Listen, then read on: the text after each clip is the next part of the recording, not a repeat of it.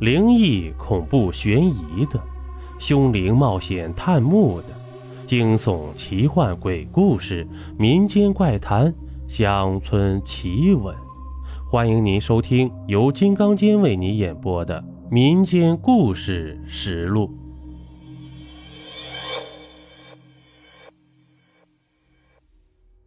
第六节：高宇轩遭遇了飞来横祸。打这儿以后啊，高宇轩每次来塘沽接货，二人都要小聚一次。虽然聚少离多呀，却有金风玉露一相逢，便胜却人间无数的美好。民国二十四年的冬天，也就是二人相聚第三次之后，又过了一个月，到了高宇轩来塘沽的日子了，他却没有来。惠山日思夜想的，又等了五天，高宇轩还是没来。惠山再也等不及了，就天天去码头等候。可他在码头又整整等了十天，仍不见他的踪影。惠山猜想他肯定出大事了，不然不会不来的。这一天啊，惠山正在屋里洗衣服。一位身穿貂皮大衣的高个子男人敲开了他的房门。男人一进门，先朝他施了个礼，然后自我介绍说：“姓郑，是高先生的助理，此次是奉高老板之命专程看望惠山的。”惠山就满腹狐疑地问：“高老板因何没来？”郑先生犹豫了一下，然后神情沉重地说道。高老板来来不了了，惠山心猛地一紧，忙问：“高宇轩出什么事了吗？”郑先生就讲起了原委。原来上个月末，也就是高宇轩来塘沽接货回去的第三天，他的绸缎庄突然来了三个日本宪兵，其中一个是宪兵队的小队长。他们来的目的是命令高宇轩给关东军司令部送十匹布去，说是给慰安妇做和服。自打东北被日本人占了以后，烧杀抢掠，无恶不作。高老板是个爱国人士，对日本人的侵略行径一直深恶痛绝，就义正言辞地回绝了小队长。小队长见高先生竟敢跟关东军对抗，便喝令两个宪兵强行把十匹布扔到了门外的摩托车上。高宇轩见日本人竟在光天化日之下打劫自己的店铺，就与两名伙计同宪兵打了起来。双方在厮打中，高宇轩的腰部被宪兵的枪托严重砸伤。后来经过医生诊断，腰线全部折断了。从此以后，他再也站不起来了。惠山听郑先生讲到这里，觉得天仿佛塌下来一般，哭泣道：“出了这么大个事儿，我要去看看他。”郑先生忙制止他说：“你既不是高家的亲眷，也不是合作的商家，若是去了，高家人会对你的身份有所怀疑的。”惠山就绝望地问。难道我这辈子都不能见到他了吗？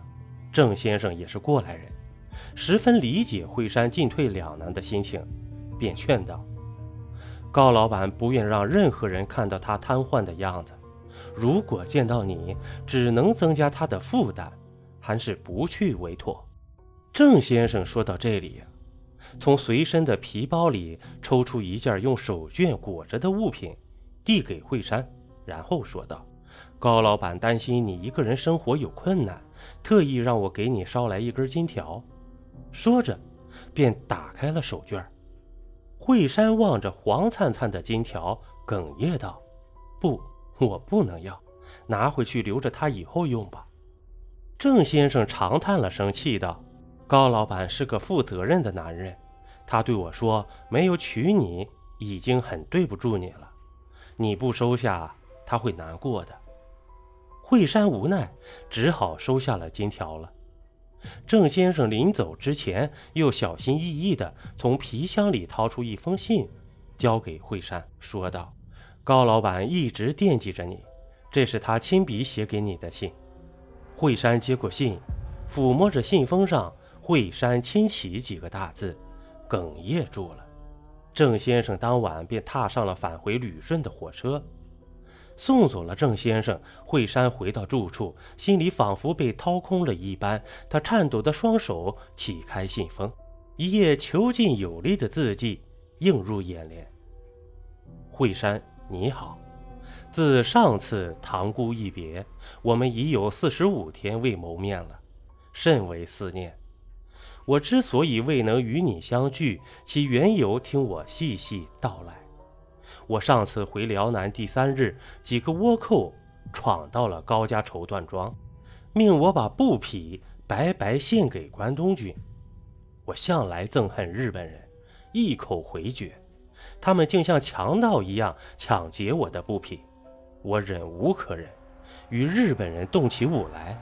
在拼打中，一个宪兵用枪托砸向我的腰部，我的下肢当时就失去了知觉。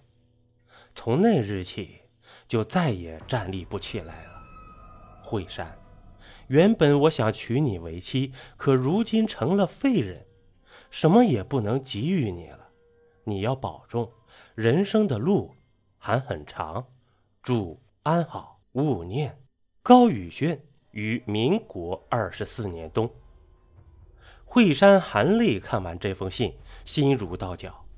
他想去辽南看望心上人，可自己的身份又不允许。他想给他去封信，又怕打扰他的生活，增加他的负担。毫无疑问，高宇轩亲笔写下的这封信是想让惠山彻底忘掉他。可是，他是他的救命恩人，是日思夜想的爱人。那种刻骨铭心的爱，他怎能忘却呢？回忆起和高宇轩在一起的一幕幕往事，惠山唯一的希望破灭了，心都要碎了。邀您继续收听下集。